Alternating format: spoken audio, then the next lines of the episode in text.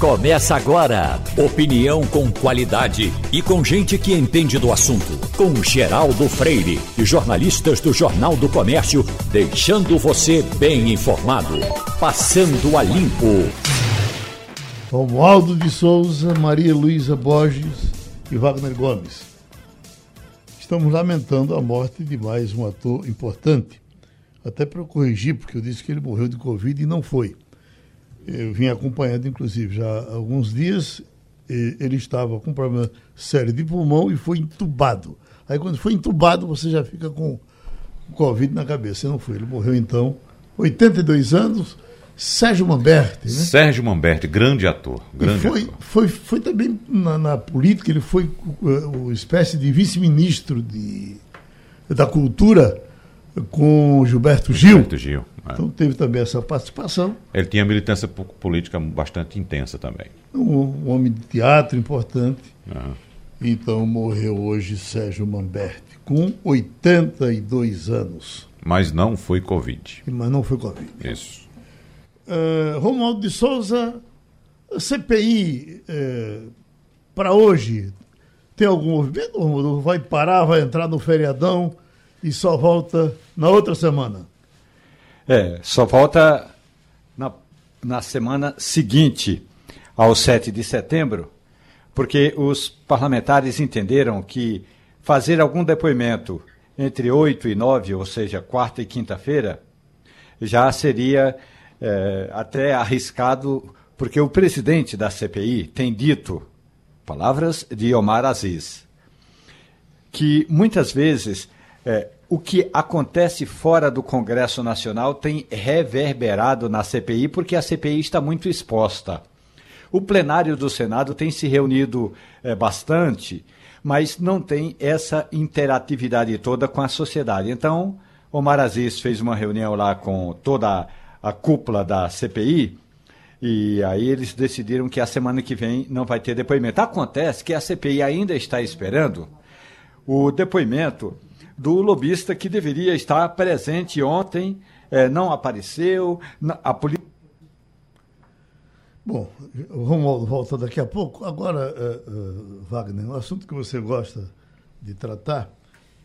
Eu, uh, há algum tempo aqui nós fizemos um debate sobre economia, sobre pagamento de impostos e tal. E o presidente do sindicato dos contadores dava números de impostos que eu mas não é possível. Fico, aquilo ficou rolando na minha cabeça. Eu não tinha coragem nem de dizer. Quando hoje pela madrugada, eu estava acompanhando também um, um, economista importante numa crônica fazenda de direto de São Paulo, e ele dizendo o seguinte, que um, nós temos 40 mil, 40 mil impostos, uh, uh, 40 mil impostos às vezes, para cada estado. Para empresas, quer dizer, que você, quando, então, quando você vai fazer aqui, quando você vai vender, vamos dizer aqui, uma caixa de fósforo em Pernambuco, ela tem uma situação uh, uh, aqui, ela tem outra situação na Paraíba, outra em Alagoas, então você vai, vai, vai ter que contar com esses, com esses números todos. E uh, ele, ele dizendo que somando tudo, você teria que lidar com 400, com 400 mil. Quer dizer, isso, isso não existe. Né? Como é que você pode, meu Deus do céu, como é, como é que você pode andar certo, né? No, no emaranhado da gota serena desses, né? E isso não vai se resolver.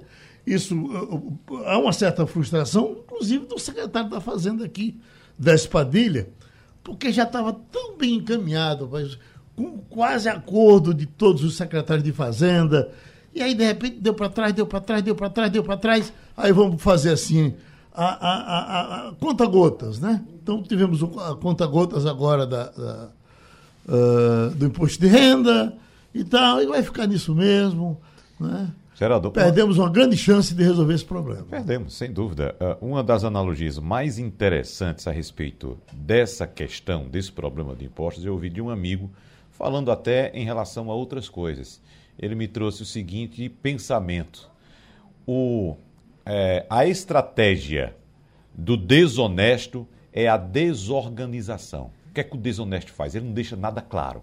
Tudo dele é, é desorganizado. Então, nesse aspecto, eu faço essa mesma analogia com os impostos no Brasil e de que o Brasil é um país desonesto. O que são os impostos? Os impostos é aquele, são aqueles valores que a gente paga para que o Estado mantenha o Estado funcionando com os serviços públicos e devolva esse serviço de qualidade ao cidadão. Você sabe que grande parte da parcela paga esses impostos e não tem esse, esse serviço de volta. Essa, essa parcela da população tem que contratar esse serviço no setor privado. Por exemplo, todos nós pagamos pelo serviço da saúde. Algumas pessoas acreditam, inclusive, que o posto de saúde é de graça, que o hospital público é de graça. Não é. Tudo isso é pago. Só que uma parcela da população paga por esse serviço, como não tem um serviço que ela considera de qualidade, ela acaba tendo que pagar por outro serviço privado. Daí vem os planos de saúde. Mas todo o serviço é pago. Então, o que acontece? Nossa carga tributária gira em torno de 38%. Aí os que defendem essa carga tributária dizem o seguinte: ah, mas na Europa tem país que cobra 50%, 52%. Uhum. Tem 50%, 52%. Mas você não precisa pagar plano de saúde. Você não precisa pagar segurança privada. Você não precisa pagar escola. Enfim, você tem uma série de serviços que o Estado te devolve. Tudo nesta vida é pago, não tem nada de graça tudo é pago. Até naqueles países onde o Estado é mais presente, que todo mundo pensa que é de graça. Não, é pago porque ele recolhe os impostos para te devolver em forma de serviço. Então, por isso, eu pego essa analogia e digo: mais uma vez, a estratégia do desonesto é a desorganização. O Brasil é um país desonesto. Por isso que isso acontece. Maria Luísa, deixa eu passar para você uma questão, só uma, porque você já diz o que você quiser dizer sobre ela e a gente parte para outro assunto, para não perder muito tempo com isso. Mas está aqui a, a, a, informação que o presidente Bolsonaro está indo ao Supremo contra os governadores para tirar. Eh, para, enfim, baixar ou tirar, mexer com o, o SMS dos combustíveis. ICMS. Com o ICMS dos combustíveis. Eh, eh, qual a consequência disso? Na hora que tirar o, o ICMS, por exemplo, eu paguei ontem seis, cinco reais e 58 centavos pelo, pelo, pelo um, um litro de gasolina. Barato. Foi? 58? Onde é que tem isso? No, eu acabei de botar 5,98. 88. Acabei de colocar. E vou comentar, inclusive, o que eu encontrei também de surpresa. 88. Certo. Bom, aí, tirando o, o, o, ICMS, eu vou pagar quanto? Eu vou pagar. Eu, eu queria que o, o litro de gasolina fosse assim, em torno de dois reais. Ele chegaria para mim aí? Não, preço, não, não chega. A questão é a seguinte: o ICMS não é o mesmo. É, ele depende do estado, porque você sabe que a gente, a gente, o ICMS é um imposto é, é, estadual cobrado na, na parcela, aliás, na, no estado, mas tem vários fatores. A gasolina, além do preço dela, tem o frete. Então, quanto mais distante você tiver da produção, você deve pagar um preço maior por, por aquele combustível tem impostos federais. Agora, me parece muito, Geraldo, a medida, eh, no caso do presidente Bolsonaro, é mais uma maneira de esticar a corda com os governadores. Ele está em guerra com uma parcela muito significativa dos governadores desde o início do governo.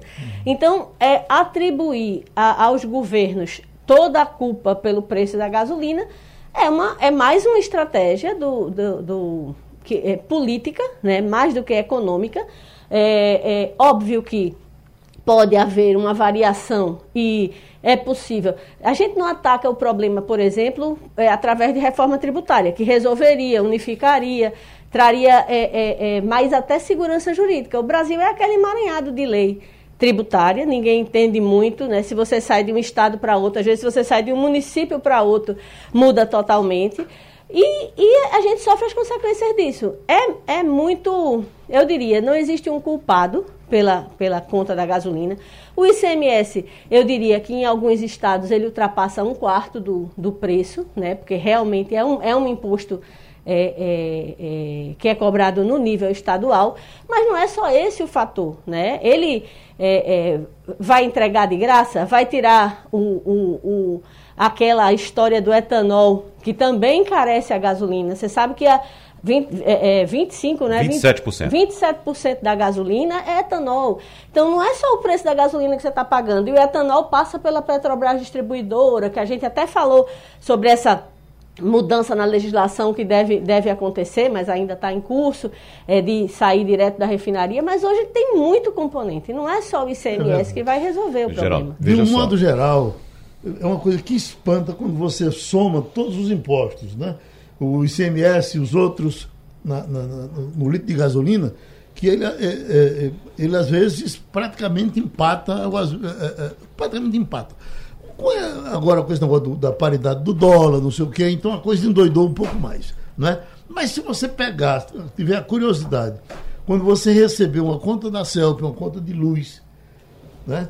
Se você der uma olhadinha... é um terço. Um terço é, é, é, é imposto estadual, tem mais PIS. Conta de luz, 27%, né? Isso. Conta de luz, 27% é, do ICMS. É, é, na verdade, por dentro, né? Quando você calcula pelo preço é, por fora, que seria o justo. No Brasil, essa história de calcular imposto por dentro te dá a sensação de que você paga uma coisa, mas você paga é, mais. exatamente. Né? Então, é, é, é muita loucura. A, a, e você ainda paga subsídio cruzado. Se tiver é, é, energia sendo gerada por, por termoelétrica, você vai pagar mais também. Então, a, o preço da luz é uma loucura. Quando você chega à conta, você não tem ideia do que está embutido ali dentro. Menos da metade é o que você gastou. Mas a questão, Geraldo, é que falta educação tributária à nossa população, porque essas informações constam. Se você pedir a nota fiscal, na nota fiscal vem detalhado o valor do imposto que você está pagando. A questão é o seguinte: a população não tem essa informação, a população brasileira como um todo, não estou fazendo aqui um, uma pontuação em relação à classe social, não. Como um todo, não tem o hábito de saber quanto paga. Sabe quando é que a população reclama? Quando chega no seu condomínio, quem vive nessa situação, evidentemente, quando chega no seu condomínio e encontra, por exemplo, a entrada, o hall de entrada todo sujo, bagunçado, uma lâmpada queimada, aí vai bater na porta do síndico. Eu estou pagando 300, 400, 500 reais de, de condomínio para encontrar meu condomínio desse jeito, mas ela não sabe que quando no outro dia sai para o trabalho e na mesma rua que mora encontra um buraco na rua, ela não sabe que ela está pagando para a prefeitura fazer aquele serviço e tapar aquele buraco. Tu já fosse síndico do teu prédio? Mano? Nunca fui. Isso seria um síndicozinho chato da Seria. Está bombando aqui o assunto gasolina ainda no, no painel. Tem Marcelo aqui que está dizendo o seguinte que se você paga gasolina, 5, no caso de Pernambuco, uh, eh, 5,98, uh, eh, ele está dizendo que, parece, eh, pelo que ele está dizendo, é 17% o, o, o, o ICMS. Não, 27%. Não. 27%. É, 27%. É, 27%. É. é alto mesmo, né? É. Mas mesmo assim você ainda, ainda fica com, vamos dizer, 5 reais de, de, de preço de, de, combustível, que é alto demais. Né? É, mas porque você, não bota gasolina uma vez por ano, né, Geraldo? Uhum. Então, pronto. Veja só, Geraldo, é, eu acabei de abastecer meu carro agora, eu passei é, essa semana toda protelando, né? Passando pelo posto, olhando o preço, passando pelo posto, olhando o preço. O preço da gasolina ontem estava em 5,78 nesse posto que eu vinha paquerando, viu, Maria Luísa? 5 e quanto? 5,78. É, cinco, na verdade, 5,79, que é 5,789. Né? Aí, resultado. Hoje não tinha como correr, tive que colocar. Quando cheguei na bomba hoje, meu amigo, estava 5,98. Eita, Dancei. Sabe o que aconteceu? O estado de Pernambuco começou o mês de setembro com um reajuste de 8 centavos por litro no preço da gasolina. Né? Esse valor é uma determinação a ser cumprida para a recomposição da base de cálculo do ICMS, que é cobrado no combustível em cima do preço ponderado pago pelo consumidor final, ou seja, Maria Luísa, lá na bomba. Uhum. E de acordo com valores da, da ANP, que é a Agência Nacional do Petróleo, que faz essa média, até o mês de agosto a gasolina estava no preço médio de Pernambuco, segundo a ANP, de 5,62. Então, o cálculo do ICMS do governo do estado era feito em cima de 5,62. Repetindo, você falou com Maria Luísa agora há pouco que o presidente Jair Bolsonaro entrou com ação no Supremo Tribunal Federal. Vai entrar. Quanto vai entrar? Não é isso? Então veja só. O valor do ICMS no estado, nos estados, é fixo. A, a, a alíquota é fixa. A alíquota é fixa. 27% aqui em Pernambuco, certo? Mas era 27% em cima de 5,62. Como o valor médio calculado pela ANP subiu para 5,88, então o ICMS passa a ser cobrado não em cima de 5,62, mas agora em cima de 5,88. É então por isso que a gasolina ficou mais cara. não é? É, é, é importante, como diz Geraldo, é muito imposto, não se tenha dúvida. Agora, como a gente sabe que a gente está num estado onde todos os gastos públicos são sustentados principalmente por três setores, né, que é o setor de combustível, o setor de, de é, energia, que é bem alta a tributação. Também temos na, na, na na, na, na parte de, tele, de, de telefonia e telecomunicações, como a gente tem todo o. muito forte essa arrecadação dessas áreas, qualquer mudança nisso aí significa Estado com menos dinheiro para pagar uhum. servidor, para pagar escola, para pagar é, posto de saúde e tudo mais. Então, é tudo muito cobertor curto. Eu concordo que a alíquota é alta, não é só do CMS, não. o brasileiro paga muito imposto, tem péssimos serviços, péssimos, né? E gasolina é talvez uma ponta de iceberg. Porque em tudo a gente tem é, uma, uma e, tributação e, altíssima. E tem um detalhe, a gente está falando muito pior. de gasolina, mas veja só, o etanol, Geraldo, nesse mesmo posto que eu abasteci hoje, que eu faço uma mistura de gasolina e etanol, o etanol, o álcool, Ontem, até ontem era 5,20. Hoje pulou para 5,40. Daqui a pouco o preço do etanol está igual, até superando o preço da gasolina. Agora, se for para o diesel, Romualdo, que você, menos. Que você é. usa o diesel, é melhor? Olha, Geraldo, o Brasil não está preparado para discutir preço de combustível. Ontem eu acompanhei uma sessão na Câmara dos Deputados e um parlamentar que fazendo lá um discurso criticando o preço dos combustíveis, mas quando ele foi aparteado, questionado por outro parlamentar a respeito da quebra do monopólio da Petrobras, aí tanto esse parlamentar que estava na tribuna como políticos que se autorrotulam de socialistas dão um pinote o Brasil não está preparado para discutir preço de combustível. No caso do óleo diesel, ontem eu abasteci o meu carro a 4,79. E aí, quando termina de abastecer, você dá uma olhada assim e pensa que, como o tanque da Land Rover tem 65 litros, eu vou andar 650 quilômetros e vou ter de gastar mais de 200 e tantos reais. Realmente o preço do combustível está muito alto. Agora, de fato, o Brasil discute essas questões e não apenas o ICMS, que é também importante.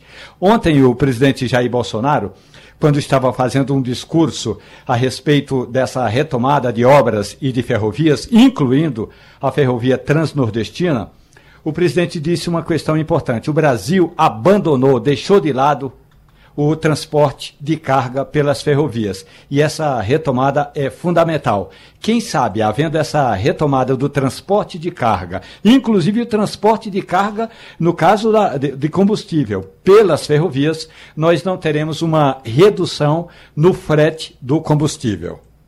Eu acho, inclusive, Wagner, se nós tivéssemos a retomada do transporte ferroviário, por exemplo, para você ir para Arco Verde, uh, eu acho que mais ou menos 40% ou até mais do que isso de trilhos você ainda tem aí, desde aqueles tempos, que poderiam ser aproveitados ou reaproveitados. Eu, eu não acredito que é possível reaproveitar, não? Geraldo, que está abandonado há tanto tempo, há tantas As vitórias décadas. talvez tenham mudado também, não, né? Sem dúvida, mudou uhum. tudo, mudou tudo. Então, é, teria que ser refeita também essa, essa ferrovia, que está, está no lugar.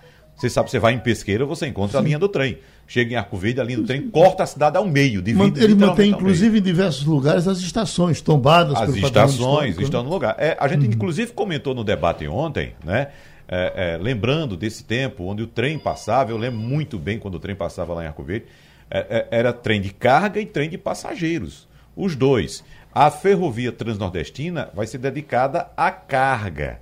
E a discussão que tivemos ontem no debate foi exatamente em cima disso.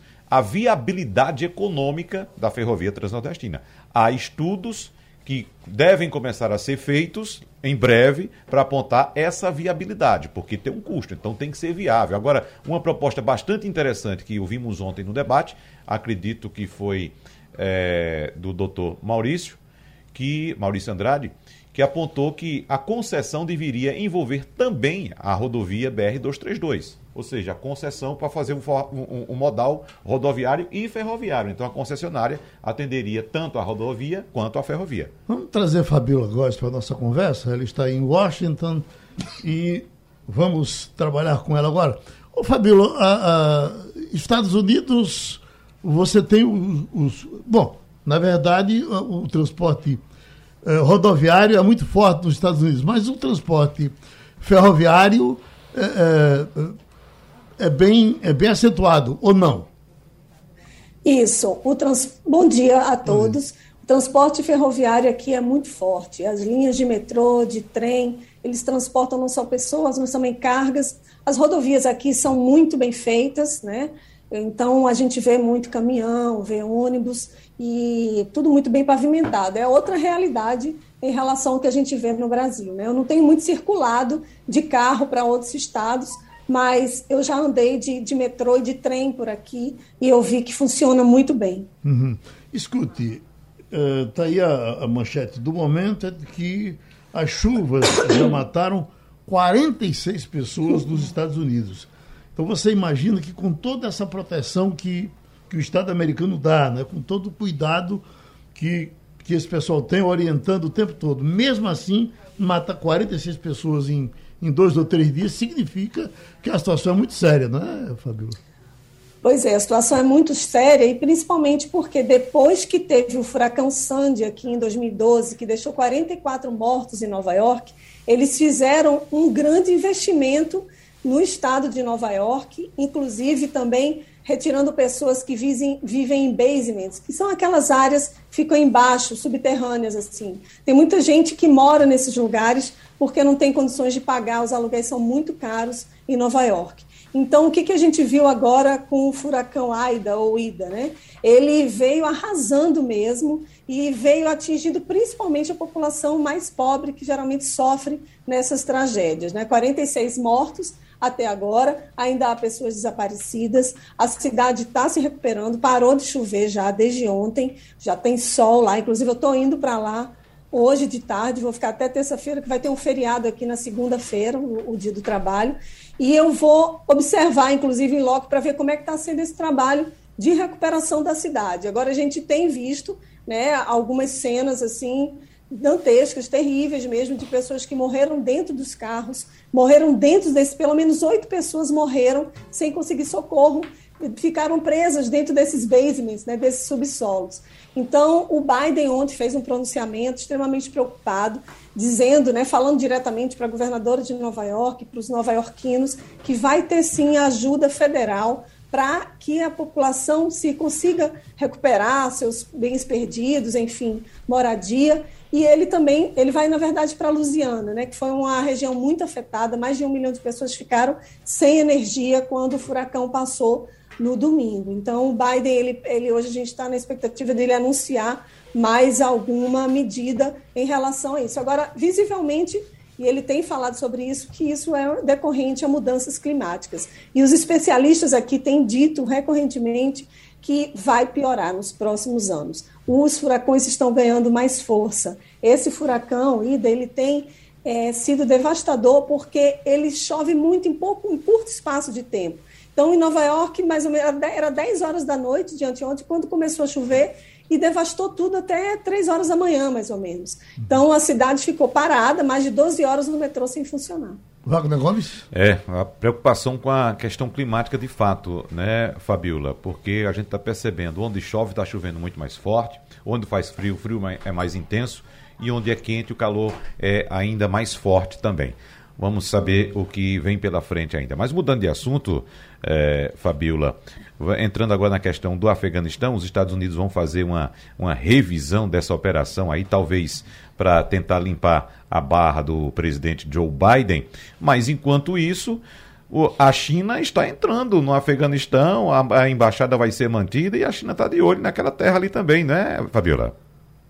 É isso mesmo, Wagner. O problema é que o Afeganistão ele produz, ele tem alguns produtos que interessam muito à China, por exemplo, o lítio, que é um material para baterias e também para para placas fotovoltaicas, né, de energia solar. E com a saída dos Estados Unidos, o, a China, a Rússia, eles estão ocupando esses espaços vazios, né? Estão aproveitando, inclusive, da a baixa popularidade do Biden, que só vem caindo. Saiu uma nova pesquisa ontem dizendo que ele caiu 10 pontos em um mês. Então, ele estaria com 36% só de aprovação aqui nos Estados Unidos. Os americanos continuam falando muito disso. E agora eles anunciaram que vão fazer essa revisão histórica aí nesses 20 anos de guerra, uma fali falida, né? Saíram dos Estados Unidos de uma maneira muito atabalhoada, isso vem sendo falado e tratado muito. Os republicanos estão batendo nessa tecla, o Trump se pronunciou naturalmente, falando que o Biden era um incompetente. Enfim, tem muita gente agora para adaptar. O fato é que o Afeganistão está lá, na eminência de uma guerra civil. Essa madrugada, essa manhã, já teve ataque no Vale do Panchi, que é uma área em que é uma área de resistência histórica. Então, os grupos rivais já estão tentando né, uma reação. É uma área que é a única que não foi ocupada entre os 34 distritos, municípios lá do Afeganistão. Essa área não foi ocupada. O líder da resistência é o filho de um líder da resistência da década de 90, na guerra contra, contra a Rússia. Então, está é, tá tendo uma, um movimento interno. Mulheres ontem saíram também para protestar na região oeste que é uma, um município onde elas teriam, tinham uma certa mais liberdade né, com, a, com o Talibã. E então está tendo uma resistência grande lá em relação a esse novo regime que eles vão implantar no país. Nas próximas semanas, eles já começam a formar o novo governo, não anunciaram formalmente ainda, mas aí já tem alguns países que estão de olho nessa aproximação, entre eles a China, obviamente, que vai manter, já manteve né, a embaixada lá, a Rússia também. Romualdo de Souza. Fabiola Góes, bom dia para você. Eu queria falar mais uma vez sobre o Afeganistão. É que é, dentro do Vaticano, Fabiola, tem uma organização chamada Caritas Internacional. E a Caritas Internacional, que é uma organização humanitária, está agora pedindo ajuda, deve fazer uma campanha internacional com a ajuda uh, do Papa do Papa Francisco, não é, Fabiola? Para começar a, a pedir apoio aos países para que recebam os refugiados.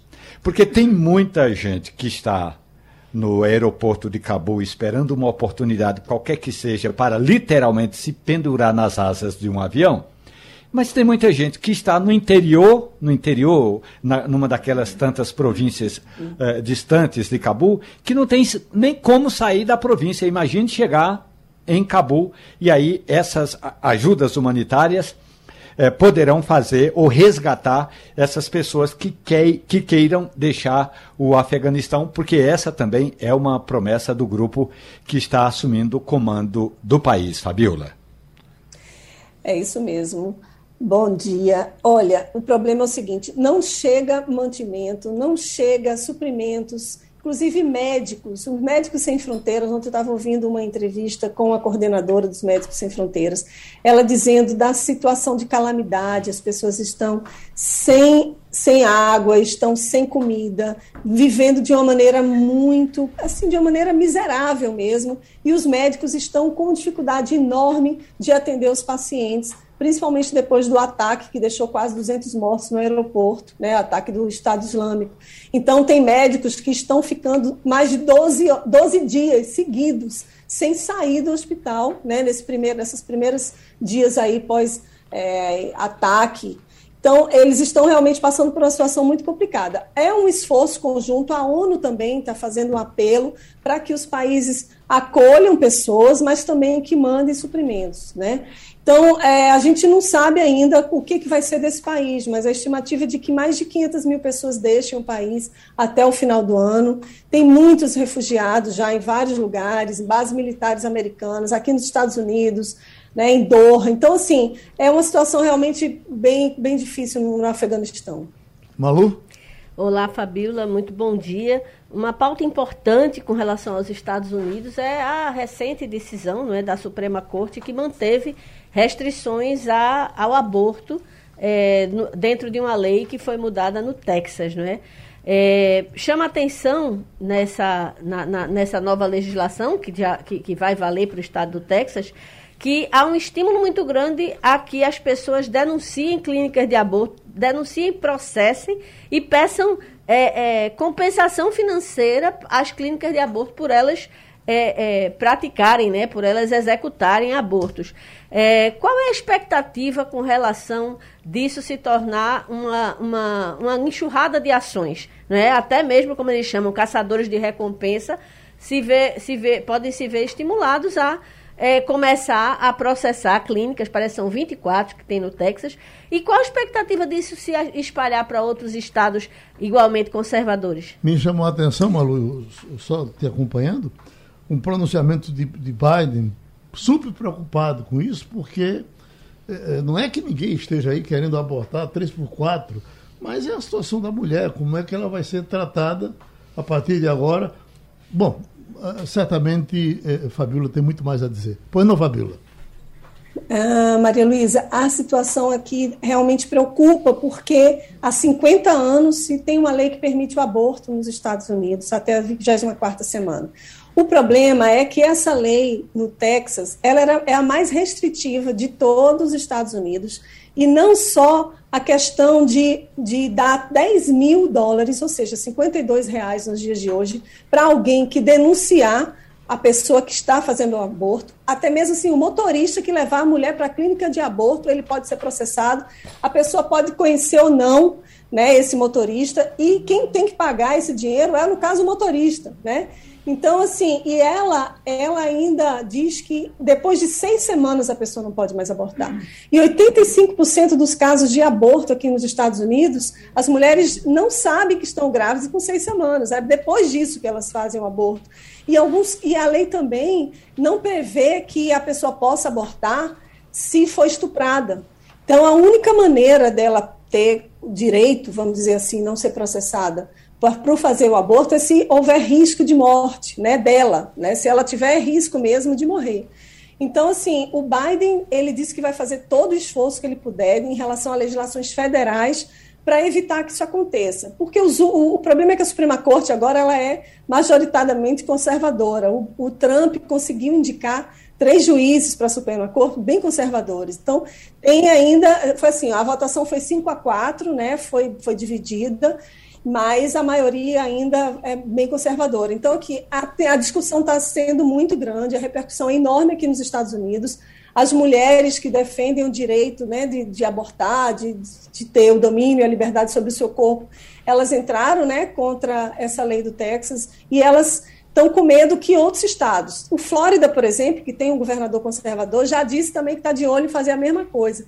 E o Biden está dizendo que isso vai ser uma catástrofe institucional aqui nos Estados Unidos o, apesar de que essa decisão do, do, da Suprema Corte, ela não diz que a lei é a lei anti a lei, né, que permite o aborto é inconstitucional, não fala isso, mas ela dá brechas para que outros estados é, impeçam, né, mulheres abortarem depois de seis semanas. E, e, a polêmica é muito grande. O Biden vai se pronunciar também sobre isso. A gente está nessa expectativa e em relação a alguma medida que possa ser feita. O problema é que nos Estados Unidos os estados têm muito poder né, sobre as decisões. Então, eles têm leis específicas que não são, ah, os americanos em geral não são regidos por uma lei só, né, do, do, federal, eles são regidos por leis menores aqui estaduais. Então, realmente o debate está muito grande aqui e as mulheres isso, então, estão vendo isso como um grande retrocesso, até porque 52% das, da população dos Estados Unidos aqui acredita que são a favor do aborto, né, nesses casos mais graves. Né? Romualdo de Souza. Fabiola, uma outra questão, por gentileza. É, o presidente é, do Brasil, Jair Bolsonaro, ele trocou o ministro das Relações Exteriores é, em meio a, a, todo aquele debate a respeito do papel do Itamaraty. E aí, com essa mudança, os postos diplomáticos no exterior, à exceção dos embaixadores, que depende de toda uma legislação, mas esses postos que estavam, digamos, obsoletos ou desocupados estão sendo aos poucos ocupados. E aí a questão é: como é que anda essa relação diplomática? Não do presidente Jair Bolsonaro com o presidente Joe Biden, mas do Brasil com os Estados Unidos. O setor, os setores do empresariado, ontem teve um importante ato aqui no Palácio do Planalto sobre a retomada das ferrovias e esse setor está reclamando que falta um, uma área no Itamaraty para que o empresário brasileiro possa dialogar com empresários de outros países. Mas alguém tem que apresentar alguém que é o papel da diplomacia, Fabiola. Olha, Romualdo, a diplomacia brasileira está em cegas. Na verdade, que a gente não tem política externa brasileira. A gente tem feito arremedos. Né? A embaixada aqui, a, o, o, por exemplo, o, a missão do Brasil junto ao EA não tem embaixador indicado já tem uns dois meses, já tem, tem um ministro que ocupa o cargo, mas esse embaixador que vai vir já foi indicado para cá, ainda não passou por sabatina do Senado, e é um posto extremamente importante aqui em Washington. Né? Eu estou sabendo de algumas mudanças que estão ocorrendo por causa da mudança do ministro. Eu sei que em Nova York também vai haver mudança, a embaixadora vai para um outro posto.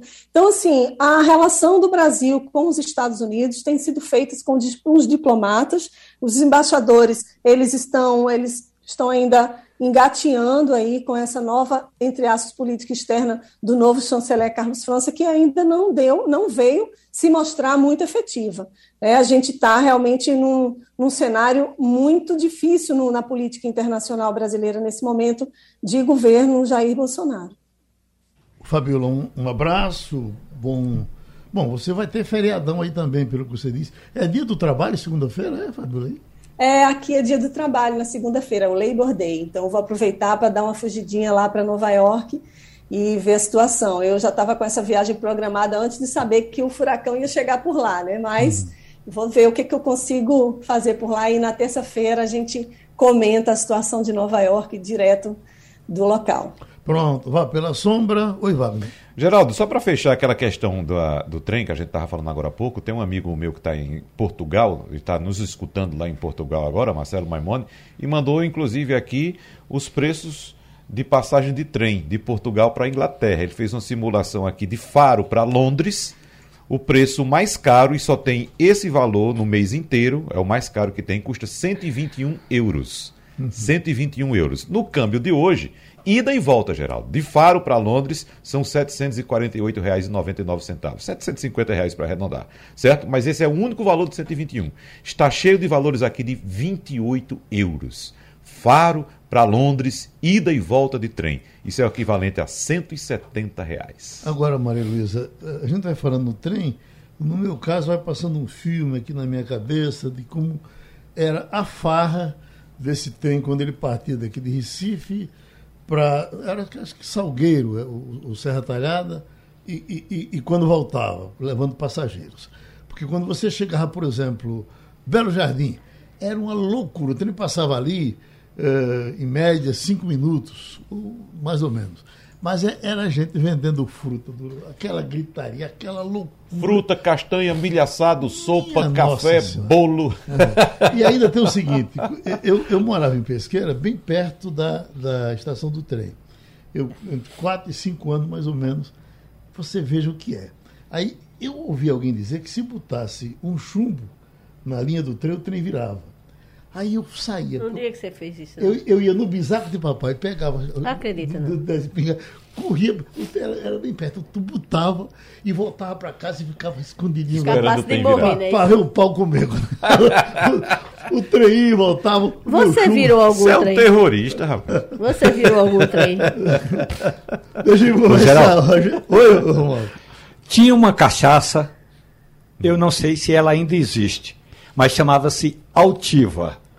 Então, em Carnaíba, quando o trem passava, o sonho de consumo da meninada era colocar uma tampa da garrafa altiva na linha do trem de cabeça para baixo. Uhum. O trem passava, esfregava aquela tampa de garrafa no trilho, depois que o trem ia embora, ficava a marca da altiva é, em alto relevo praticamente, em cima da linha do trem. Pena que não tinha Instagram para a gente dar uma guaribada nas fotos e publicar como evento, expo, evento fotográfico de Carnaíba. Isso vai voltar. A manchete aqui é Febraban reafirma apoio ao manifesto em defesa da democracia. Tem algum ouvinte, inclusive, aqui, Romualdo, pedindo que você dê uma opinião sobre eh, essa nota da Febraban, que ele disse que leu e achou maravilhosa. Qual o destaque que você tem para ela? duas questões importantes. A primeira é que a FEBRABAN, que é a Federação de Bancos, Federação Brasileira de Bancos, é, incorpora também os bancos públicos, como a Caixa Econômica Federal e o Banco do Brasil. Essas duas instituições públicas não assinaram a nota da, Febra, da FEBRABAN. Então, é um, uma, essa é uma questão importante a ser discutida, porque é, na hora em que a Federação dos Bancos resolveu deixar de lado aquela aquela dúvida né, da Fiesp, a Federação das Indústrias de São Paulo, se assinava ou não assinava a nota, aí a Febraban partiu para carreira solo, as duas instituições públicas decidiram também que não iriam assinar essa nota da Febraban. Agora, a Federação dos Bancos, e aí é importante dizer, apresenta um manifesto como quase todos os setores produtivos no país o manifesto da FEBRABAN leva em conta, ou leva em consideração, que esse, o momento é de a, necessidade de harmonia. É importante que as instituições, e aí uh, diz a FEBRABAN, que, que o conteúdo de todos esses manifestos seja em favor da governança, seja em favor eh, de uma sociedade livre, sem conflitos, de uma sociedade em que o setor produtivo pense também no equilíbrio, na serenidade. Então, eu entendo que a Federação dos Bancos é, meio que disse o seguinte: Ô, gente, vocês que estão querendo arrumar confusão no 7 de setembro, o Brasil precisa de equilíbrio, de serenidade. Da mesma forma como a mesma Federação dos Bancos diz que a Fiesp, que assumiu aquela coordenação do processo de coletar umas assinaturas, eh, demorou muito, então a Febraban resolveu divulgar a própria nota. Ou seja, rachou com a Fiesp. O, o Maria Luísa também foi do maior bom senso o pronunciamento do presidente do Senado, né? Aí quem fica vendo isso fica perguntando, meu Deus, o que é que falta para acabar essa confusão? E a gente toca a vida normalmente, né? Pois é, é, a defesa das instituições tem sido uma uhum. tônica, como o Romualdo falou. Além da, da, de São Paulo, outro racha que a gente percebe é em Minas, não é, Romualdo? Que é você, que por sinal é a terra do, do presidente do Senado. Uhum. Né? Ele tem o tom conciliador, mas lá a Federação Mineira das Indústrias resolveu que não assinaria a já famosa nota, mas um grupo de 300 empresários reiterou o apoio à democracia, às instituições. Né? Lira tem. Eh, desculpa. É, é, Pacheco. É, Pacheco, Pacheco, tem atuado desde já algum tempo numa linha bem. eu não diria de oposição, porque ele ainda não oficializou isso, mas ele tem, tem ido em vários momentos na contramão do que o governo é, é, é, é, vem fazendo. Tem tido bom senso, né? É, ele uhum. tem, tem tido, tem tido uma, uma postura assim de muita defesa da democracia, das instituições, pedir para baixar o tom, para as autoridades não estarem se indispondo umas com as outras, né? É, realmente ele tem sido uma, uma, uma voz aí importante é, nesse nessa tentativa de pacificar. Mas é bom é lembrar que Pacheco também está tentando ocupar um vácuo, né? Claro. Um espaço que ele é... tem pretensões eleitorais, é... é, bom que se diga. Ele Exatamente. quer ser, ele quer se configurar como uma terceira via Isso. dentro dessa dessa é, é, grande massa que ninguém sabe exatamente o que é, que é esse eleitor de centro, né? Uhum. Ele busca, mas ele é muito desconhecido no país. É, então mas... ele esbarra nessa, nessa dificuldade. Ele é um a... político muito de bastidor, né? A estratégia dele está sendo bastante interessante, Maria Luísa Borges, porque ele não está se apresentando como o candidato. Ele está reunindo setores da sociedade, como você bem disse, ele reuniu empresários reuniu também os governadores, falou para os governadores, essa posição dele em defesa das instituições foi para os governadores. Então, o que é que ele está fazendo? Existe um vácuo. Existem dois grupos, uma polarização, de um lado Bolsonaro, do outro lado Lula.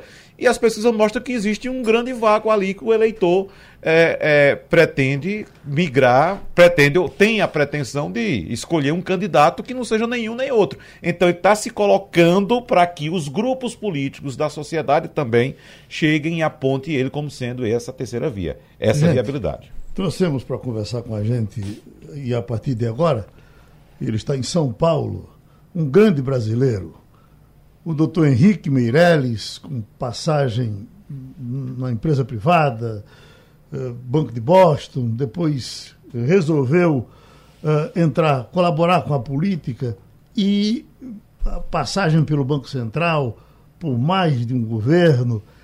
E a gente, às vezes, até que pergunta: puxa vida, como é que um homem nessa situação, nessa condição, ainda resolve trabalhar 24 horas por dia, se agarrar com a situação de, de da, da, economia de São Paulo?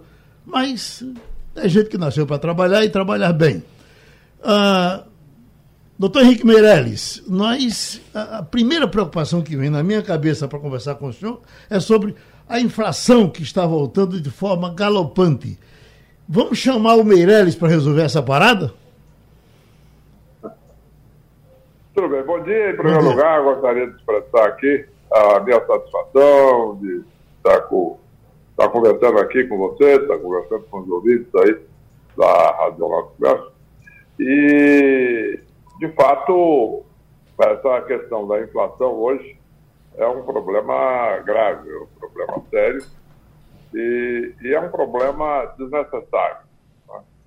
Uh, o que acontece é que o, o Brasil deveria estar hoje numa situação muito melhor, né? poderia estar numa situação muito melhor. Uh, o que está acontecendo, no entanto, é que devido a toda essa confusão, ameaças institucionais, e confrontos e, e tudo isso, e, e, precatórios, que o governo federal diz que não vai pagar as suas obrigações e vai parcelar em vários anos. Tudo isso gera uma preocupação muito grande. Então, o que, que acontece? De um lado, algo que não, não deveria estar acontecendo, que é exatamente a elevação dos preços de alimentos, por exemplo, é, está exatamente por causa é, de todo esse tumulto, de toda essa confusão que está havendo aí, não só na área fiscal, é, mas também é, na questão institucional, isto é, as ameaças contra o Supremo, contra o Congresso, etc. Uh, nós temos aí, então, a seguinte situação. De um lado, o, a economia mundial começa muito bem. E o, o mundo inteiro começa a crescer, portanto, consumir mais, portanto, consumir mais alimentos. O preço dos produtos exportados pelo Brasil, que é basicamente soja, uh, mas também carne, açúcar, etc., e outros alimentos, uh, sobe em dólares. Normalmente, isso leva a uma queda do dólar no Brasil frente ao real. Isso aconteceu muitos anos. E isso equilibra a situação. Só que dessa vez o dólar não cai. Por que, que o dólar não cai? O dólar não cai por causa dessa balbúrdia toda. Né? Ah, ah, os investidores nacionais e internacionais ficam desconfiados e, e, e deixam de uh, comprar o real e etc., ter muito dinheiro saindo das bolsas de valores, tudo isso. Então, isso faz com que subam preços de alimentos. E agora, preço da gasolina, pela mesma razão, também subindo. Uh, então, temos aí, de fato, uh, um problema desnecessário, mas criado por essa dificuldade de condução aí da política econômica pelo governo e também é, de toda essa confusão institucional é, que está estabelecida no país. Bom, Maria Luísa, nós estamos conversando com o secretário, atualmente secretário uh, de Fazenda e Economia de São Paulo, Henrique Meirelles. Bom dia, doutor Henrique Meirelles, um prazer falar com o senhor. É, a gente é, ouviu há algumas semanas algumas especulações a respeito de um, um, um possível é, é, uma possível candidatura sua. Eu ouvi pelo menos duas especulações. Uma de que haveria uma articulação, quem sabe até para o senhor ser vice do, de uma possível candidatura do ex-presidente Lula, lembrando que o senhor foi ministro, é, é, foi presidente do Banco Central durante todo o governo Lula, e também a, a possibilidade de se candidatar ao Senado pelo seu estado, Goiás. É, como é que estão as articulações? Qual é seu, seu sentimento com relação a 2022? Olha, uh, de fato eu recebi o convite para ser candidato a senador por Goiás, estou considerando essa hipótese séria, uh, tenho recebido muitos apoios, eu já tinha recebido antes convites uh, para ser candidato a senador pelo Rio de Janeiro, uh, já tinha recebido convites para ser candidato a senador por São Paulo uh, e, e, e, também outros estados, e agora recebi esse convite para ser candidato a senador por Goiás. Estou considerando essa hipótese uh, seriamente, uh, muito rápido, estou muito rápido com esse convite, e, e as pesquisas mostram uma possibilidade muito, muito boa, então, de fato, uh, estou pensando seriamente em me candidatar a senador por Goiás. Essa questão da vice-presidência não é algo concreto, não houve nenhuma conversa direta uh, minha uh, com o ex-presidente Lula ou com a equipe dele. Então, o que existe de concreto, de fato, é uma possível candidatura minha a senador por Goiás, o que as pesquisas lá indicam que é uma possibilidade muito boa. Wagner Gomes.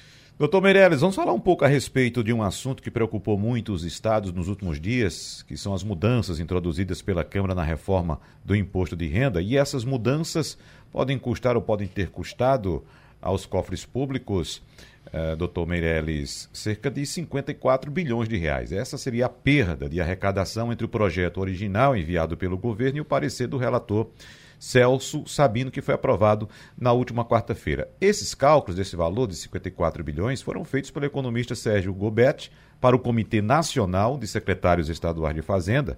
E o projeto preparado pela equipe do ministro Paulo Guedes continha um aumento de arrecadação de aproximadamente 12 bilhões de reais, enquanto o texto que saiu da Câmara tem um rombo líquido de 41 bilhões para União, estados e municípios. Alguns secretários, inclusive, chegaram a até desabafar um pouco, né? Desafogar um pouco aquela angústia toda, porque acharam que a situação poderia ser pior. Qual a avaliação que o senhor faz dessa uh, reforma, digamos assim, do imposto de renda, o impacto para os estados, doutor Meirelles?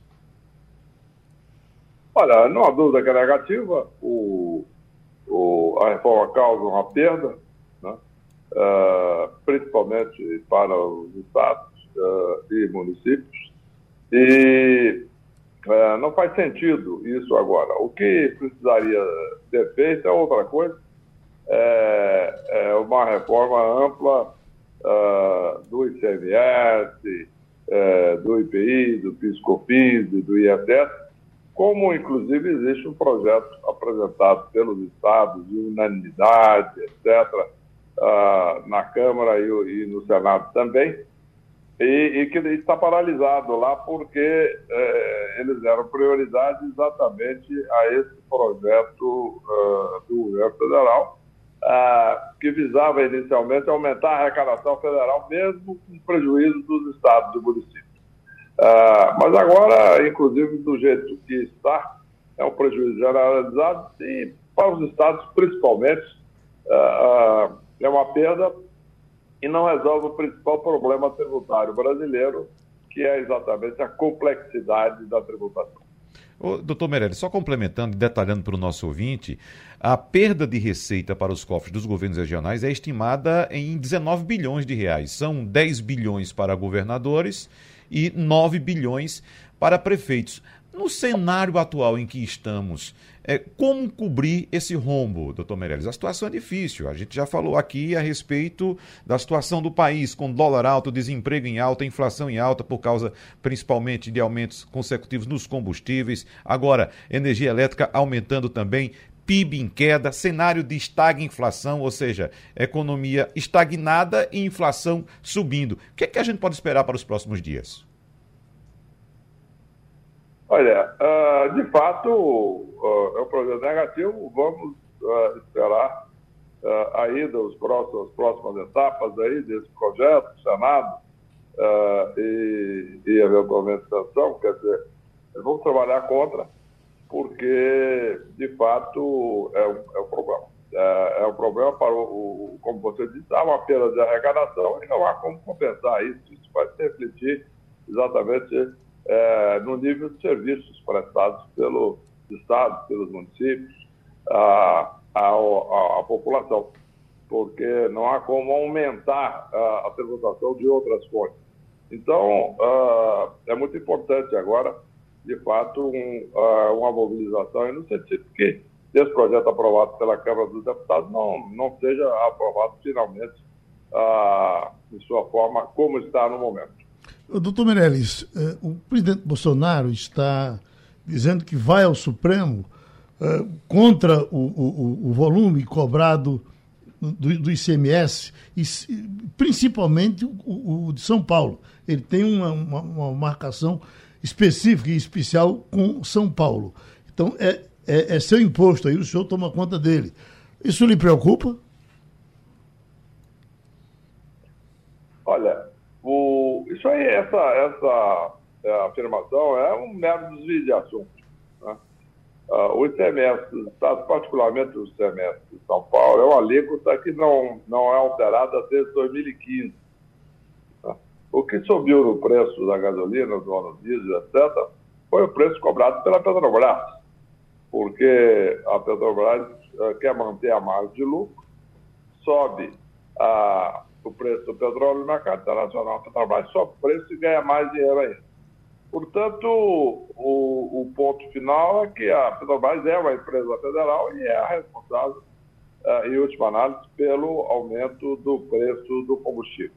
E essa questão de jogar para o ICMS é uma maneira de desviar o assunto, de tentar jogar isso para os estados e, e para que todos não olhem para o problema que é os preços fixados pelo governo federal através da Petrobras. Brasília, Romualdo de Souza. É, secretário, muito bom dia para o senhor. Eu queria é, lembrar que em 2002 o senhor foi o deputado federal mais bem votado em Goiás pelo PSDB e logo depois deixou a política para ingressar no governo do PT do presidente Lula, tornou-se presidente do Banco Central. O que poderia, o que mudou na sua cabeça agora, querendo voltar ao parlamento brasileiro? O senhor de fato assumiria o mandato ou se vier a ser eleito por Goiás, por exemplo, o senhor aceitaria é, um, integrar o executivo de um novo governo e deixaria o seu mandato de lado mais uma vez? Não, a minha a intenção é assumir e cumprir uh, os oito anos de mandato no Senado Federal. Naquela oportunidade, uh, existiu um convite uh, uma oportunidade única de ser presidente do Banco Central do Brasil e ajudar todo o país, todos os brasileiros e todos os habitantes de Goiás, como fizemos. Uh, naquela época, criamos 11 milhões de empregos no Brasil e também 50 milhões de brasileiros, em consequência disso, cruzaram a linha de pobreza para cima. E muitos goianos ah, nós tivemos aí também milhões de goianos. Então é muito importante que ah, se frise isso. Naquela época foi uma questão específica, foi uma oportunidade minha ah, que eu tive para ajudar mais ainda a população do Brasil e a população de Goiás. Mas a minha intenção é cumprir os oito anos de mandato. Maria Luísa Borges. Doutor Meirelles, a gente viu ontem os números do PIB mostrando uma estagnação no segundo trimestre e também estamos num, num momento duríssimo de crise hídrica e energética que va vamos enfrentar pelos próximos meses. Num contexto tão difícil, qual seria, na sua opinião, as principais medidas que poderiam tentar fazer nossa economia voltar a respirar? Olha, em primeiro lugar, uh tinha que se dar estabilidade, previsibilidade. Previsão. O governo tinha que, ao invés de aumentar a temperatura, baixar a temperatura, o ambiente, acalmar a economia, acalmar as pessoas, e para que todos possam trabalhar em paz e, e poder produzir mais, uh, inclusive e ter oportunidade, portanto, as empresas de criar mais emprego, empregar mais gente. É isso. Nós não precisamos agora de confusão, nós precisamos de trabalho, de atividade. Como estamos fazendo em São Paulo. Por exemplo, aqui em São Paulo, no ano passado, quando o Brasil caiu 4,1%, São Paulo, a economia de São Paulo, liderada pelo governador João Dória, cresceu 0,3%. Pouco, mas foi uma das poucas regiões do mundo que cresceu. Esse ano deve crescer de 7% a 8%. Portanto, é isso que tem que ser feito. Direção clara, orientação, tranquilidade, atrair investimentos, conversar com os investidores internacionais nacionais, atrair, atrair investimentos para criar emprego, para criar renda. Isso é o que precisa ser feito. Doutor Meireles, foi muito bom ouvi-lo, muito obrigado, que o senhor tenha muita sorte, porque o senhor não precisa do trabalho, mas o trabalho precisa do senhor. Muito obrigado, viu? Obrigado, um abraço grande para você, e um abraço grande aí para todos aí, os ouvintes e telespectadores aí da Rádio Jornal do Felicidade. Falamos então com o atual secretário de São Paulo, Henrique Meirelles. Maria Luísa Borges, essa solução encontrada para o sonho da Transnordestina é, é a melhor? É, veja só, a gente tinha perspectiva de nada, né? De não ter Transnordestina chegando até Suape. É, só estaria confirmado o ramal até Pecém, no Ceará. E aí a gente tá, tá com a informação, né? Até Jamildo compartilhou aqui é, que está confirmado que o grupo Bemisa formaliza o interesse de concluir ramal Suape da Transnordestina. É um gigante da mineração uhum. que usaria esse ramal para escoar minério. Eu falei, esse negócio de 5 bilhões é estudo só para aqui, é? Veja, é, tudo tem que ser feito um estudo, porque do que foi feito, Geraldo, uhum. minha, minha impressão, eu sou, não sou técnica, eu não sou engenheira, eu não conheço é, de perto a obra, mas a gente tem colegas que já visitaram tudo mais.